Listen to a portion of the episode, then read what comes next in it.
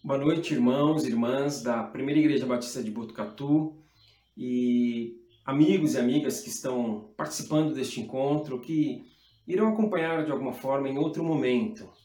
É uma alegria poder estar com vocês, mesmo que nesse formato, à distância, mas crendo que o Senhor já falou conosco até aqui. E por isso eu acredito que Ele vai continuar falando, é desejo dele, e por isso eu oro para que Ele nos convença e nos conduza à vivência da Sua palavra. E nós estamos completando, completamos nessa semana 10 meses de pandemia, de distanciamento social, de álcool em gel, de máscaras, de uma crise sanitária sem precedentes na história da nossa geração, uma crise na saúde, na economia, na, nas relações, nas nossas emoções. Estamos agora diante de uma luta por uma ou por algumas vacinas. Luta maior ainda, talvez, será fazer com que chegue à população. Então, a minha palavra é nessa perspectiva do que aconteceu até aqui, do que está acontecendo por esses dias e mais do que virá, que nós não sabemos o que será. Por isso eu quero ler uma oração muito conhecida de todos nós, tão conhecida que na hora que eu falar que é a oração do Pai Nosso, e é a oração do Pai Nosso, alguns vão falar assim: puxa, eu vou recitar. Eu não vou nem abrir minha Bíblia, eu não vou nem precisar acessar meu celular. Eu estou com ela aberta aqui. Eu vou ler até porque às vezes diante da câmera a gente fica meio nervoso, embora já há 10 meses falando praticamente todos os domingos para uma câmera. Eu vou ler, você pode acompanhar a leitura, ler junto aí na sua casa, porque fica em Mateus 6, capítulos de 9 a 13. Então nós vamos ler essa oração, conhecida como a oração do Pai Nosso, conhecida, e nós vamos olhar um pouquinho para um trecho dela, a bendizer uma frase desta oração, que diz: Vocês orem assim, Jesus fala aos seus discípulos. Pai nosso que estás nos céus, santificado seja o teu nome. Venha o teu reino, seja feita a tua vontade, assim na terra como no céu. Dá-nos hoje o nosso pão de cada dia. Perdoa as nossas dívidas, assim como perdoamos aos nossos devedores e não nos deixes cair em tentação, mas livra-nos do mal, pois teu é o reino, o poder e a glória para sempre. Amém. Esta oração, como muitos de nós sabemos, foi uma resposta a um pedido feito pelos discípulos de Jesus, a ele, Jesus, em que eles pediram: Senhor, ensina-nos a orar. Esse ensina-nos a orar, isso está em Lucas, essa narrativa dessa pergunta que eles fizeram, significa que eles queriam a oração do Senhor para eles. Qual é a tua oração? E quando naquela época, na época de Jesus, naqueles tempos, um grupo chegava para um rabino, um rabi, e pedia oração dele, isso significava pelo menos duas coisas. A primeira delas é a de que eles estavam se vendo como os discípulos, o corpo, o grupo, a comunidade daquele, daquele mestre. Então, quando eles pedem, Senhor, ensina-nos a orar, dá-nos a tua oração, eles estavam falando, nós queremos ser o teu grupo, nós queremos ser a, a, a tua comunidade. É, dá até para, forçando um pouquinho, dizer, nós queremos ser a tua igreja. E a segunda, o segundo significado é de que, como tua igreja, como teu corpo, comunidade tua, nós queremos enxergar a vida como o Senhor enxerga. Nós queremos encará-la como o Senhor encara. Nós queremos ter uma visão de vida, de mundo, como o Senhor tem. Dá-nos os teus óculos, queremos enxergar como o Senhor enxerga.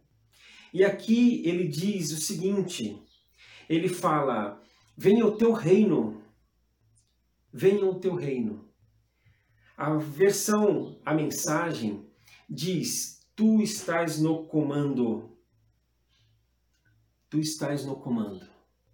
Somente com Deus no comando, nós é, seremos conservados vivos todos os dias, com refeição todos os dias. Somente com o Senhor no comando, nós é, seremos perdoados, iremos perdoar aos outros. Somente com Ele no comando nós seremos guardados do mal e de nós mesmos. A mesma versão diz isso. Livra-nos do maligno e de nós mesmos. Então, somente com o Senhor no comando nós vamos conseguir. E comando não é determinismo e não é fatalismo. Eles se assemelham, mas ao mesmo tempo são diferentes. Eles se assemelham no sentido de que determinismo e fatalismo, eles sacam o humano da história. Eles tiram o fator homem, mulher, decisão, vontade, escolha é, da vida e diante da vida.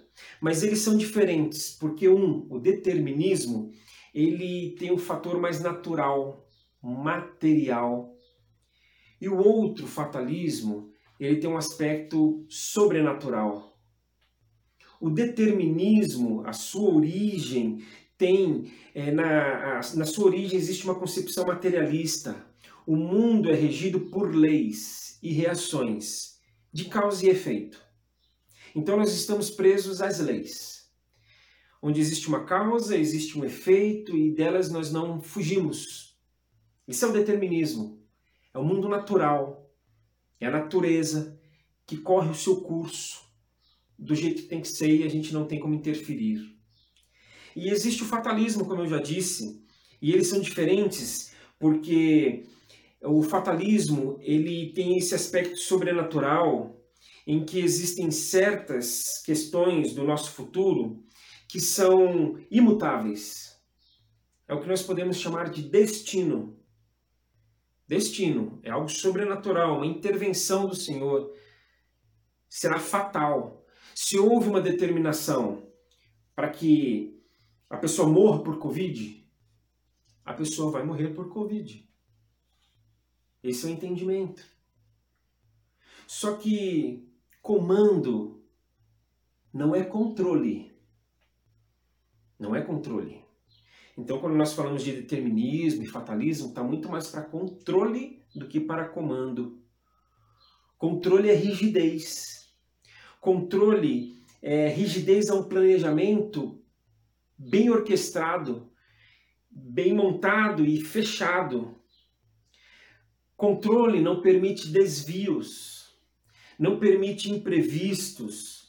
Controle significa que tudo tem dia, hora e local marcados para acontecer. E aí nós podemos até dizer o seguinte: vamos cruzar os braços. Não vamos fazer nada. Tudo vai acontecer, façamos algo ou não. Porque está tudo controlado. Só que nós estamos falando de comando, não de controle. O mar ficará revolto, sim. Como nós podemos afirmar que o mar não ficará revolto e ele não nos atingirá diante de uma pandemia que nós estamos vivendo, inseridos, totalmente envolvidos nela? A tempestade virá, sim. E sem previsão. Se tem uma coisa que falha, é previsão, né? Desde crianças nós ouvimos falar a respeito de previsão do tempo. E eu, com o tempo, conforme ele foi passando, eu já não vejo mais. A minha esposa gosta de ver. A gente vai fazer alguma coisa, tem alguma expectativa a respeito de algo que, que a gente vai realizar, quer no nosso contexto familiar ou da igreja, ela vai e olha a previsão. Eu falo, ah, eu nem, nem vejo, porque a tempestade vem sem nós prevermos, sem avisar. As ondas entram no barco sim. A gente vai se molhar. Nós vamos adoecer por conta dessa chuva. Alguns vão cair no mar e aí a gente tem que ir lá e buscar. Aí você pode falar assim, mas Marcelo, que falta de controle, hein? É isso mesmo. Você foi no ponto. É uma falta de controle. Mas não falta comando. E não falta comando porque o comandante, aquele que comanda, porque está no comando, como disse a oração do Pai Nosso, tu estás no comando, está no barco. Eu fui alguns anos atrás em Brotas, perto aí de Botucatu, perto de, ba de Bauru também. É, não sei se estão perto de Botucatu, agora fico meio perdido aí nos caminhos e nas rotas. Eu sei que não é longe aqui de Bauru e também não é longe de Botucatu. E foi muito legal. Faz uns anos a gente até desejou voltar, só que nós vimos que estava muito caro o passeio que é o rafting, que é aquela descida no rio num bote é, grande, um bote com algumas pessoas dentro, de 8 a 10 pessoas, eu acredito. E foi uma experiência muito legal, porque nós fomos e antes de subirmos no bote, antes de irmos para o rio, nós recebemos alguns comandos. Chegaram para nós e disseram: olha, em alguns momentos vocês vão ter que remar. Em outros momentos vocês vão ter que colocar o remo para dentro do barco, do bote. Em alguns momentos vão ficar sentados nos bancos e em tantos outros vocês vão se ajoelhar no chão do bote. Tudo segundo o meu comando, o comandante disse. E assim fizemos. E assim passamos por uma aventura. E foi o que eu falei nesse, nessa ilustração há pouco. É água que entrou, é gente que bateu no outro da frente, é, teve gente que ficou com medo, alguns acharam que diante de uma queda d'água maior à frente nós não íamos conseguir. E, e aí foi interessante, conseguimos, estou eu aqui vivo para contar a história. E uma pessoa no caiaque foi indo e cruzando à nossa frente, parando em alguns pontos chaves. Era um fotógrafo, ele foi fotografando tudo. E depois vimos as fotos. Fizemos ali um, um juntamos, nos juntamos ali, compramos o CD na época e vimos as fotos. Que interessante ver o comandante. Alguém atrás de nós, que nós não estávamos vendo durante a travessia, e ele ali em pé o tempo todo, com o seu remo. Ele tinha horas que ia para trás, ele virava, se inclinava para um lado, para o outro. Ele contorcia os braços e dava, eh, conseguíamos ver os seus músculos enrijecidos. E o tempo todo ali, sem nós percebermos, nós fazíamos a nossa parte ele fazia dele essencial como comandante que ele era ali, naquele momento. Porque o Senhor está no comando. E essa mensagem hoje, depois de 10 meses de pandemia, é uma mensagem para nos lembrarmos, para o Senhor nos lembrar que nesse tempo todo, que neste exato momento, que no nosso futuro Ele está no comando. Me lembro agora, e a experiência da pregação é muito interessante, porque eu sei que o Renato passa por isso também semanalmente. Nós estamos falando e aí o Espírito Santo vai soprando alguns textos, algumas verdades a mais, e eu não havia pensado em citar Isaías. Aliás, é um outro texto que eu poderia trazer hoje para esta mensagem de que o Senhor está no comando. Porque fala que no, no ano em que morreu o rei Uzias, o rei Uzias, com todos os seus equívocos, ele governou, ele fez um bom governo, ele, ele agiu da maneira como devia, ele foi um bom é, comandante ali perante o povo, um comandante humano ali no meio do povo. E no ano em que morreu o rei Uzias, Isaías entra no templo. E lá diante da glória do Senhor, dos anjos cantando: Santo, Santo é o Senhor, o Deus dos exércitos, o Todo-Poderoso, Isaías vê o Senhor no trono o trono não está vazio, Uzias morreu, mas o Senhor está no comando. O Senhor Deus continua e precisou dizer isto a Isaías naquela hora. E ele diz isto a nós nesta noite, neste momento. Por quê? Porque com Cristo no barco, como nós cantávamos, e eu espero que nós não cantemos mais com as nossas crianças essa música, não vai tudo muito bem. Não vai tudo muito bem. Nós cantávamos Alguns se lembram, com Cristo no barco tudo vai muito bem, tudo vai muito bem, tudo vai muito bem, passa o temporal. Não, não vai, nós não podemos dizer que diante de uma pandemia o que nós estamos enfrentando, tudo está indo muito bem. Pessoas morrendo, não está indo tudo bem. Pessoas perdendo seus empregos, não está indo tudo bem. Políticos das mais diversas esferas, de todos os poderes estabelecidos, tomando decisões ou não tomando as decisões que devem, não está indo tudo muito bem. Mas nós vamos passar sim. Nós vamos passar porque Deus está no comando. Graças a Ele por isso. E é interessante pensar que o que? Ele não dá o comando para ninguém. Ele não transfere o comando dele para ninguém. Ele não está ali diante de todos, num barco, no mar revolto, não indo tudo bem em algum momento, e fala: olha, o negócio é o seguinte, pega o comando. Pega o comando da sua vida, pega o comando da sua família, pega o comando da sua igreja, eh, da, da sua empresa. Ele não fala para a liderança da igreja, pega o comando da igreja. Ele não fala isso para ninguém. Por isso que a oração é Pai nosso, venha o teu reino, seja feita a tua vontade. Porque ele está no comando, ele não passa para ninguém, a vontade é a dele. O propósito é o dele, o querer é o dele. Tudo está nele e a fonte sempre foi ele. E ele não abre mão do comando. E muito menos ele sai do barco. Ele não sai do barco. Ele continua ali conosco o tempo todo. É, foi difícil nos dois últimos dias, é, ou melhor, de ontem para hoje, dormir diante de tudo que a gente viu do que está acontecendo em Manaus. Eu fiquei pensando quanto que o Senhor Deus chorou. Chorou diante de 213 enterros num dia só. Diante de 60 bebês, muitos prematuros precisando sair do estado porque não tinha oxigênio. Diante de um hospital sendo fechado para que ninguém entre, a polícia sendo chamada porque o tumulto estava na porta. De familiares sendo orientados a levarem os o oxigênio para os seus parentes, pacientes ali, para que não morressem asfixiados. E Deus chorando nisso tudo, por quê? Porque Ele está no barco. Ele não abre mão do comando e nem sai do barco.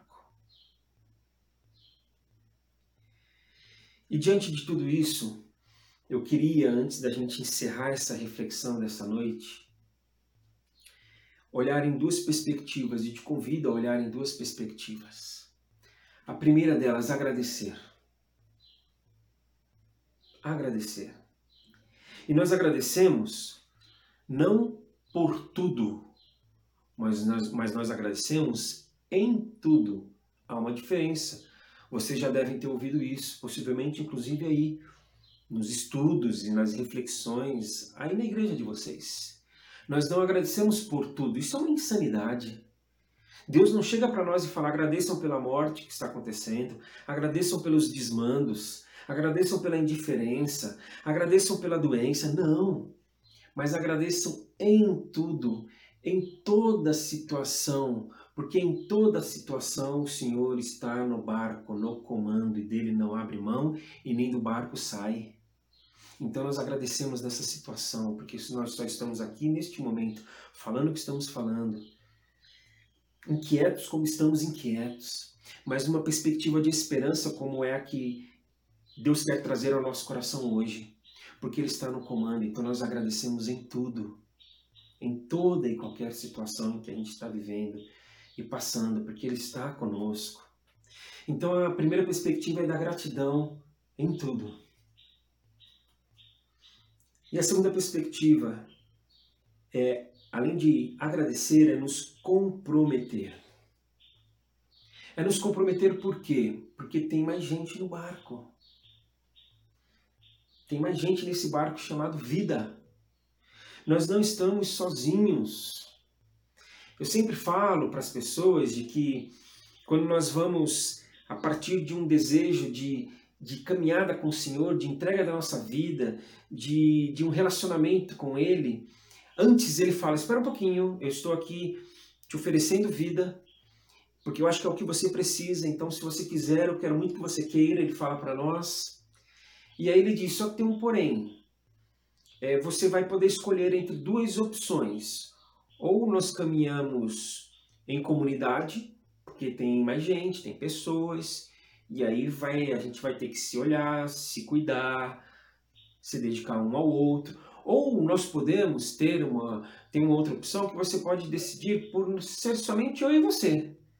Aí a gente para e pensa, Senhor, tem essa opção mesmo? Nunca ouvi falar, não, mas tem. O pessoal não fala Eu peço para que ninguém fale muito, né? Mas tem essa opção, só nós dois. Não tem essa opção.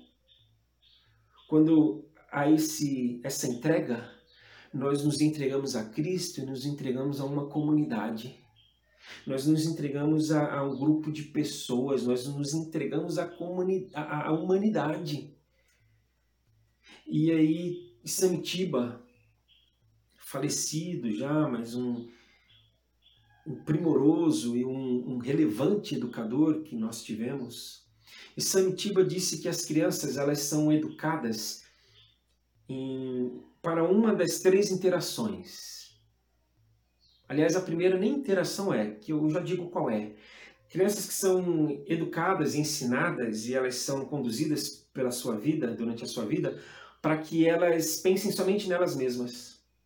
Então a criança só pensa nela, só se preocupa com ela, ela só estuda para que ela aprenda, para que ela saiba, para que um dia ela cresça, para que um dia ela vença, para que um dia ela conquiste. E, e tem crianças, e não são poucas, tristemente não são poucas, que são educadas dessa forma. Tem as que são educadas olhando um pouquinho para além de si, mas não muito para além de si, não.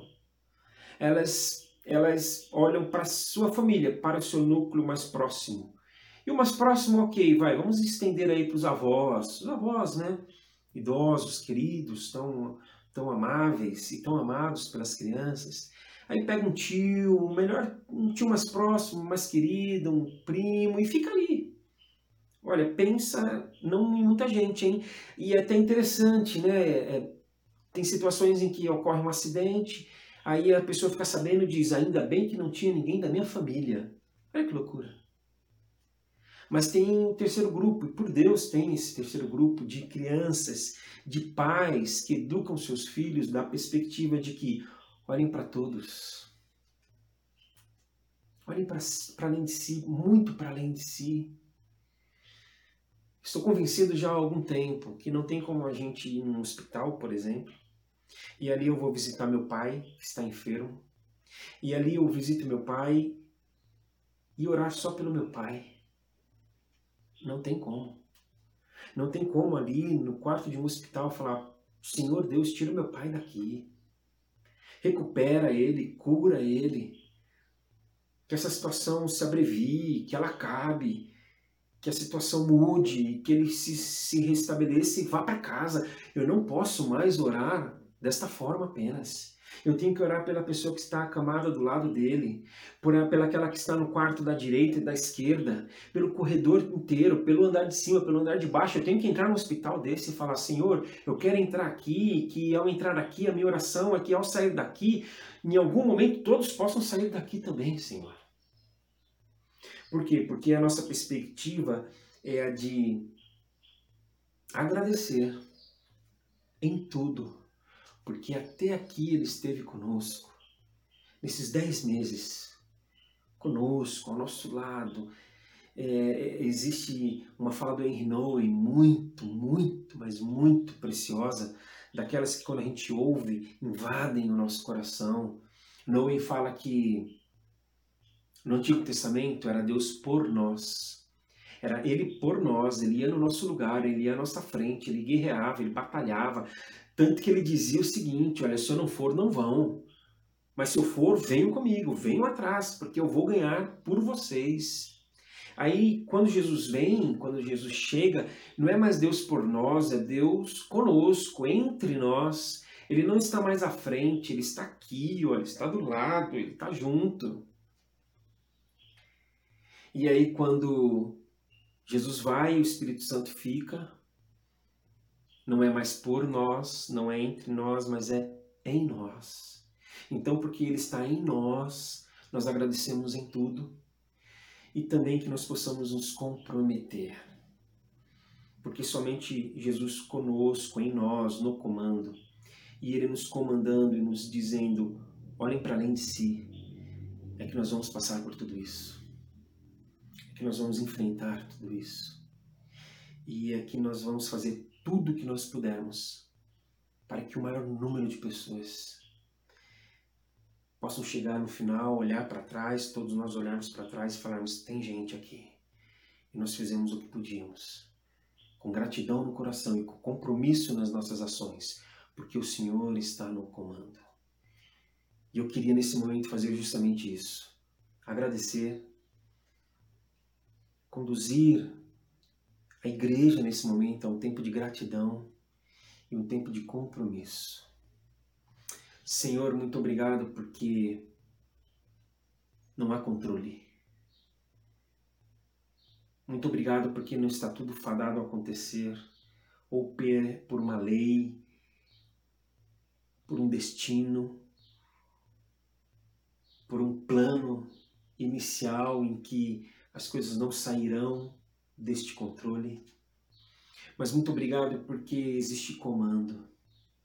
Muito obrigado porque, apesar da minha interferência, da interferência de todos e cada um aqui que estão neste momento juntos, te ouvindo, o Senhor continua conduzindo, o Senhor continua a tua boa obra, porque o Senhor está no barco e do barco não sai e não dá o comando para ninguém antes de sair do barco. Por isso nós te agradecemos em toda a situação, em tudo isso, porque o Senhor continua inabalável e que possamos nos agarrar ao Senhor e nos comprometer mais uma vez contigo. E um compromisso contigo é um compromisso com a vida. Não há outro compromisso nosso como igreja de Jesus, senão com a vida que Jesus veio nos trazer. Trazer para quem? Para todos. Porque essa mesma oração do Pai Nosso nos ensina que é tudo para todos, aqui na terra como no céu. Então que nós possamos, Senhor, com coração gratos, porque o Senhor está no comando. Que essa oração de gratidão possa nos levar a um compromisso ainda maior, mais resoluto, mais decidido mais entregue e voluntário às pessoas, assim como o Senhor fez um dia, embora comandante servo se tornou, para que vida nós todos tivéssemos. E é por isso que nós te agradecemos. Em nome de Jesus, amém.